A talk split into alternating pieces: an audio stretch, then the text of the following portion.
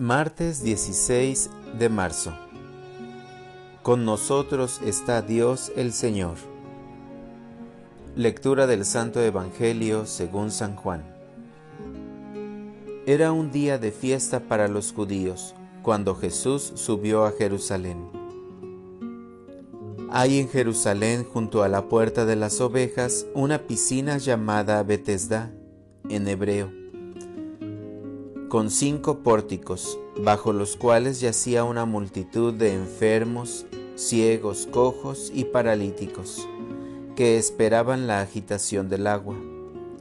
Porque el ángel del Señor descendía de vez en cuando a la piscina, agitaba el agua, y el primero que entraba en la piscina, después de que el agua se agitaba, quedaba curado de cualquier enfermedad que tuviera. Entre ellos estaba un hombre que llevaba 38 años enfermo. Al verlo ahí tendido y sabiendo que ya llevaba mucho tiempo en tal estado, Jesús le dijo, ¿Quieres curarte? Le respondió el enfermo, Señor, no tengo a nadie que me meta en la piscina cuando se agita el agua. Cuando logro llegar, ya otro ha bajado antes que yo. Jesús le dijo, levántate, toma tu camilla y anda. Al momento, el hombre quedó curado, tomó su camilla y se puso a andar. Aquel día era sábado. Por eso los judíos le dijeron al que había sido curado, no te es lícito cargar tu camilla. Pero él contestó, el que me curó me dijo, toma tu camilla y anda. Ellos le preguntaron, ¿quién es el que te dijo, toma tu camilla y anda? Pero el que había sido curado no lo sabía, porque Jesús había desaparecido entre la muchedumbre.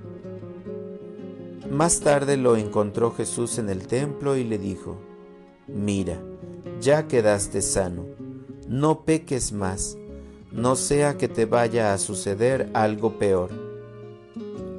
Aquel hombre fue y les contó a los judíos que el que lo había curado era Jesús. Por eso los judíos perseguían a Jesús, porque hacía estas cosas en sábado.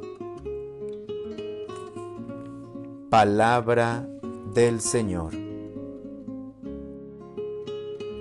Oración de la mañana. Sáname, Señor, por tu amor misericordioso.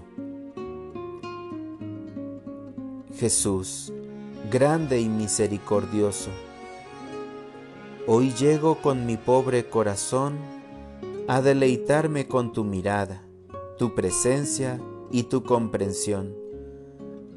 Cuando estoy frente a ti, tus ojos y todo tu semblante me dicen que me amas y me lleno de alegría y regocijo al contemplarte.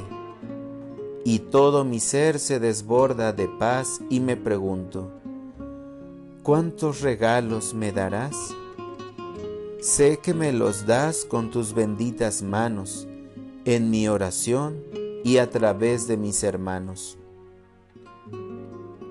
En tu palabra me hablas de un enfermo que llevaba 38 años paralítico.